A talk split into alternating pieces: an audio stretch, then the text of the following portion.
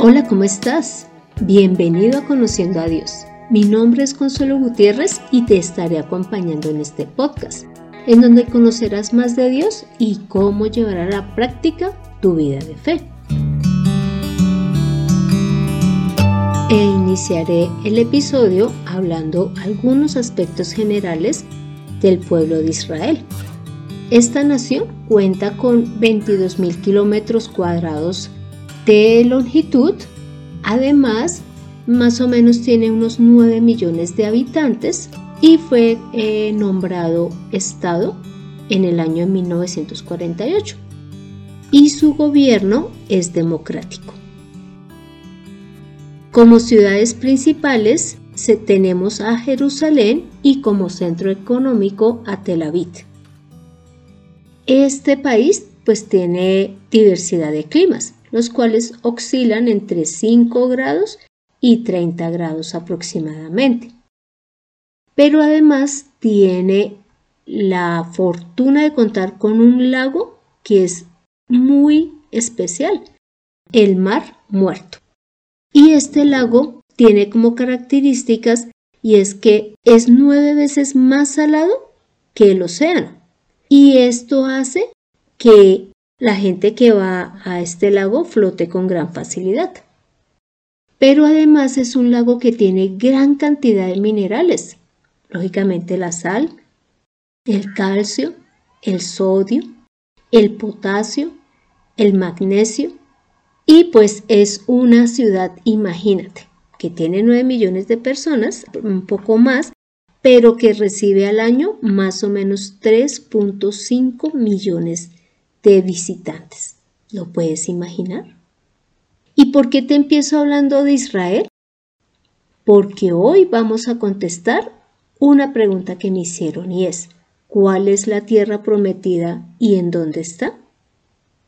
Te cuento que esta promesa se la dio Dios a Abraham y la encontramos inicialmente en Génesis 12 del 1 al 5 que dice así.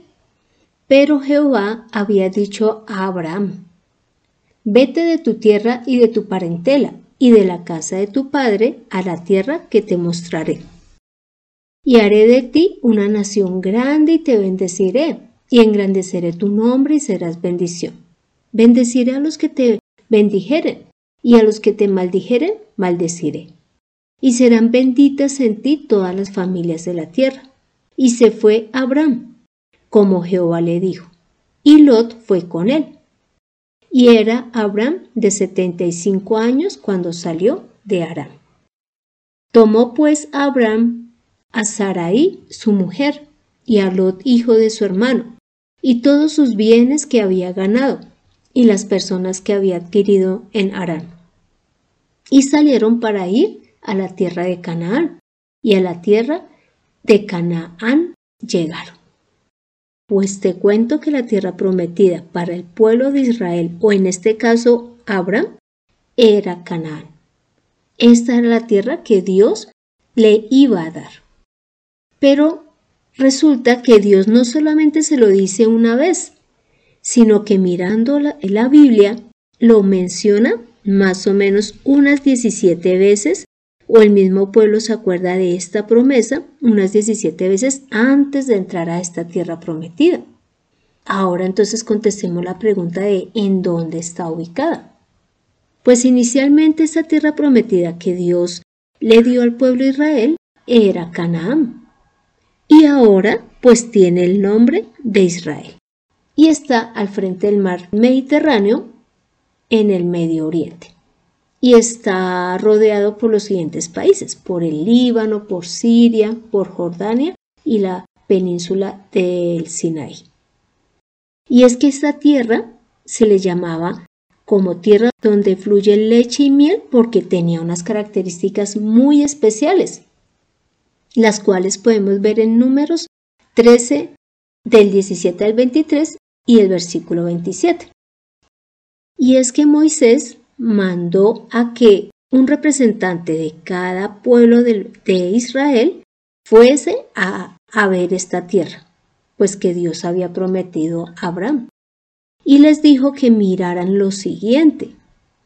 y era que qué pueblo la estaba habitando y si ese pueblo era fuerte o débil, si era poco numeroso y si esta tierra era habitada o no y si esta tierra era buena o mala y si los campamentos que estaban allí, o más bien las personas que vivían allí, si estaban ubicados en campamentos o en plazas fortificadas.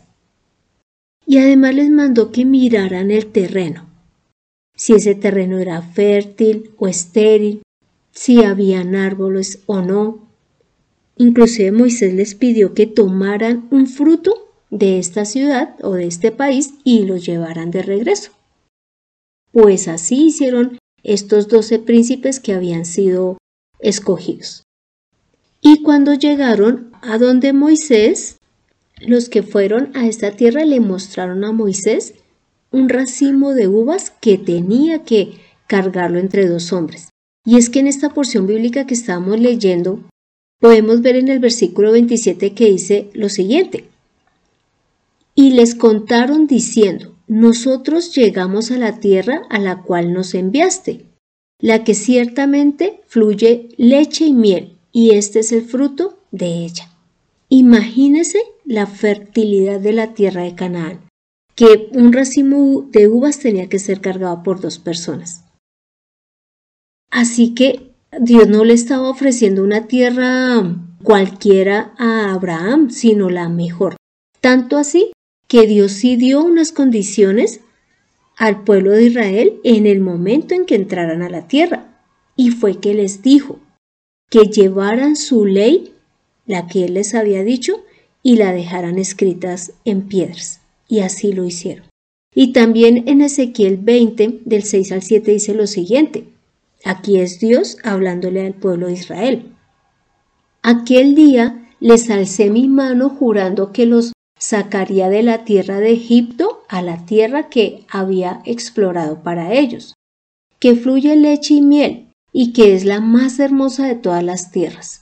Entonces les dije, arroja cada uno de sí los ídolos detestables que sus ojos aman, y no se contaminen con los ídolos de Egipto.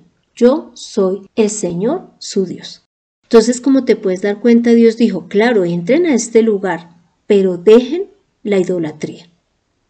Y pues claro, ellos así lo hicieron. Ahora te pregunto, ¿nosotros vemos gente cargando racimos de uva entre dos personas? No, ¿verdad? Pero ¿cómo te parece que Israel sigue siendo o estando en esa tierra donde fluye leche y miel? ¿Por qué? Porque Israel es un pueblo de los más prósperos del mundo. Inclusive, ellos tienen una característica y es que han generado la capacidad de autoabastecerse. Es decir, ellos no son como la mayoría de los países que tienen que importar bastantes productos. Y lo otro es que tienen gente que tienen una alta capacidad de crear cosas. ¿Cómo te parece que ellos fueron los que inventaron las microprocesadoras? Ellos también hicieron o crearon los paneles solares. Se inventaron las microtarjetas. Se inventaron el, el Waze, es decir, ese programa que nos ayuda a avanzar en las calles, en las vías y que de esa manera podamos transitar más rápido. Y además, a través del aire, ellos han podido generar agua. Y aquí solo te estoy mencionando unos pocos inventos que ellos han creado. Por lo tanto, este es un país en donde no hay fuga de cerebros, es decir, gente muy capacitada que se va a trabajar a, otros países con el fin de tener em, reconocimiento y una remuneración justa por el trabajo que realiza. Esto no ocurre allí. Es un país que se apoya, que los habitantes eh, se apoyan entre ellos y tienen inclusive grandes industrias y empresas.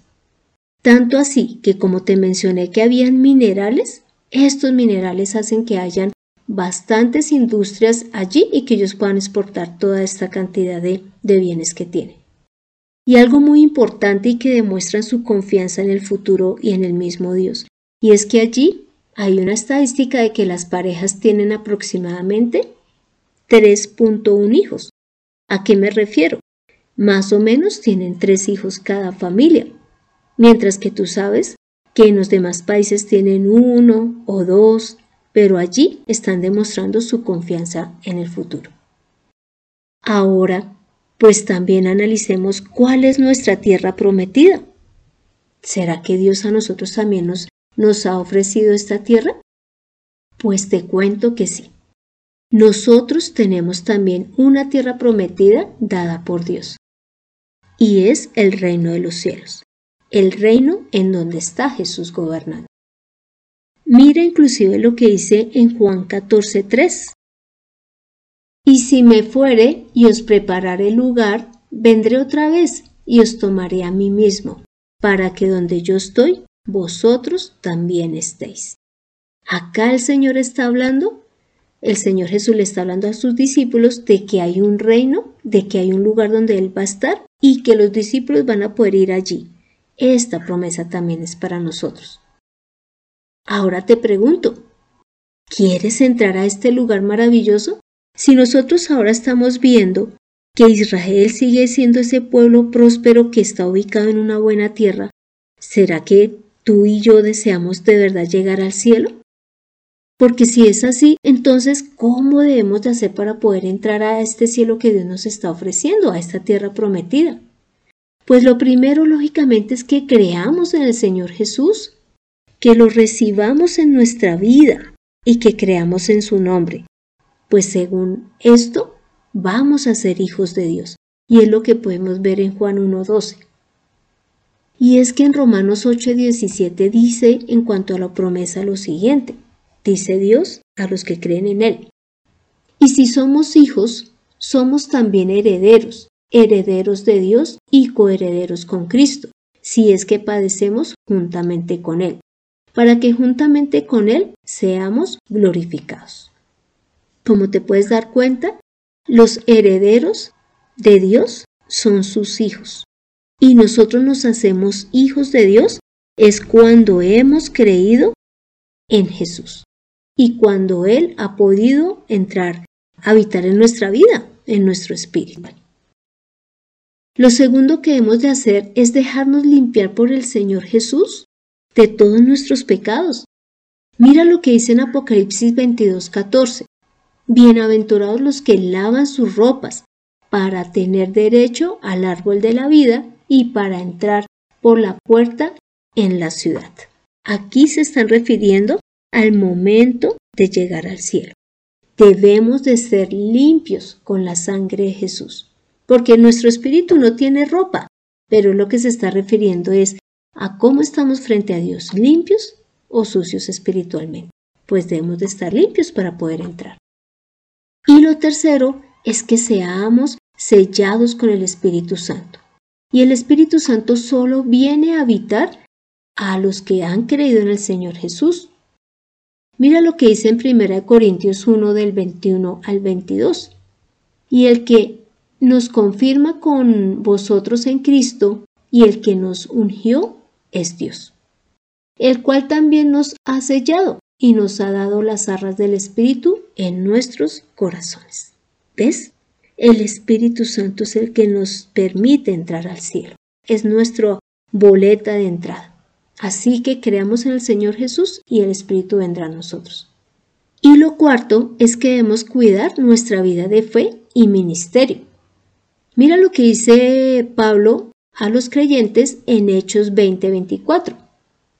Pero de ninguna cosa hago caso, ni estimo preciosa mi vida para mí mismo, con tal que acabe mi carrera con gozo y el ministerio que recibí del Señor Jesús para dar testimonio del Evangelio de la gracia de Dios. Y es que nosotros sí debemos determinar nuestra vida creyendo en el Señor Jesús. Esa es la carrera a la que Él se refiere. Y lógicamente, en este tiempo, mientras estamos en nuestro cuerpo, debemos de dar testimonio de Dios. Debemos de predicar del Evangelio y no valorar o nuestra vida física más que la misma espiritual. Todo lo anterior demuestra que tenemos una comunión con Dios. Si nosotros no oramos todos los días, leemos la palabra, le buscamos, pues realmente no somos sus hijos, no estamos esperando nada de Él, solamente estamos viviendo nuestra vida aquí normal. Y por último, lo quinto que hemos de hacer es esperar ese reino, que no lo olvidemos, que no nos centremos tanto en nuestra vida física, en nuestra vida normal y diaria, que de pronto terminemos abandonando el deseo de heredar este reino que Dios nos está ofreciendo, esta tierra prometida. La otra pregunta es, ¿cuándo vamos a recibir este reino? Pues tú sabes, y la palabra lo muestra, es que todos en algún momento resucitaremos y estaremos frente a Dios. Y Él va a realizar un juicio. Y en ese juicio Él dirá quiénes se van para el cielo a habitar con Él es decir, a recibir la tierra prometida, y quienes van a estar lejos de él en el infierno. En ese momento es que vamos a recibir esta tierra prometida. Pero también te puedes estar preguntando, bueno, muy bien, voy a recibir esa tierra prometida, pero ¿y mientras esté en la tierra, qué de mi vida? ¿Qué de los problemas que tengo? Pues te puedo decir que si tienes problemas, busca de Dios, busca en la palabra, que Él te va a guiar, Él te va a dar sabiduría. Por eso es que te pedimos siempre que leas la Biblia, porque ahí es donde Dios te guía. Y si tienes problemas es en tu parte afectiva, también Dios ha ofrecido a través de Jesús llenarte, darte plenitud. Y cuando tú lees la palabra, ves el inmenso amor de Dios hacia nosotros, hacia la humanidad, y su perfección y su fidelidad y su misericordia. Si tu tema es la salud, también ora por ti para que Dios te sane. O si es algún familiar, algún amigo que está enfermo, también ora por ellos. Que Dios es el que obra. No eres tú, tú no eres el que sana, es Él. También hay que dejar de quejarse. Muchas veces nosotros estamos bien, pero como deseamos siempre más y más, terminamos menospreciando lo que tenemos y quejándonos. Esto no lo debemos de hacer. Y lógicamente, ¿qué más debemos de hacer mientras estamos en la tierra? Dejar los ídolos, dejar lo que amamos más que a Dios. Así como Dios le pidió al pueblo de Israel cuando iba a entrar a la tierra prometida, a Canaán, que dejaran sus ídolos. Nosotros también analicemos cuáles son nuestros ídolos y dejémoslos. Y por último, ¿por qué el cielo de la tierra prometida? Pues porque allí no habrá más llanto, ni lágrimas, ni clamor, ni dolor. Ni tendremos hambre, ni tendremos sed. No tendremos necesidad de un sol, porque Dios es nuestro sol, es nuestra lumbrera, y porque Él es el que va a darnos todo ese amor que a nosotros nos falta acá en la tierra. Y Él es el que nos va a dar la paz que siempre estamos buscando acá en la tierra. Y además vamos a poder estar frente a Él dándole la gloria y la honra por todo lo que Él hace a diario en nosotros. Ahora te pregunto, ¿quieres llegar a esa tierra prometida? Nunca dejes de buscar de Dios. Nunca te apartes. Nunca pienses que hay cosas más importantes que Él. Y allí podremos estar en el cielo con Dios. Ahora te pido que me acompañes a esta oración final. Padre Santo, gracias Señor Gracias porque tú has mostrado la tierra prometida que le diste al pueblo de Israel. Y aunque es una tierra buena, una tierra donde ellos están habitando y tienen frutos de ella, también sabemos y nos has mostrado que debemos de esperar la celestial, es decir, el reino de los cielos. Padre Santo, gracias por permitirnos ser tus hijos y de esa manera heredar el reino de los cielos. Gracias por lavarnos, gracias por darnos tu espíritu, Gracias por darnos la palabra. Señor, gracias por permitirnos vivir contigo. Ayúdanos cada día a no desfallecer en esta carrera de fe, ya que nos esforcemos, Señor, porque así como acá trabajamos mucho para poder comprar un apartamento, una casa, poder ir de viaje, ¿cómo no hemos de esforzarnos para permanecer en la promesa que tú nos das y poder recibir la herencia eterna? Santo Señor, a ti es a quien damos todo el honor y toda la gloria. Tú eres el maravilloso, tú eres el digno. Padre Santo, hemos orado en el nombre de Cristo Jesús. Amén. Tomemos la mejor decisión. Deseemos la herencia que Dios nos está ofreciendo, esa vida eterna en el cielo. Y busquemos no perderla eh, durante nuestra vida terrenal, sino trabajemos en ella seamos diligentes, porque sí hay una tierra donde fluye leche y miel que Dios le ofrece a toda la humanidad. Dios es real y desea que lo conozcas. Descúbrelo en Conociendo a Dios. Este fue el episodio 84, en donde vimos que Dios ofreció una tierra donde fluye leche y miel a Abraham y se la dio al pueblo de Israel.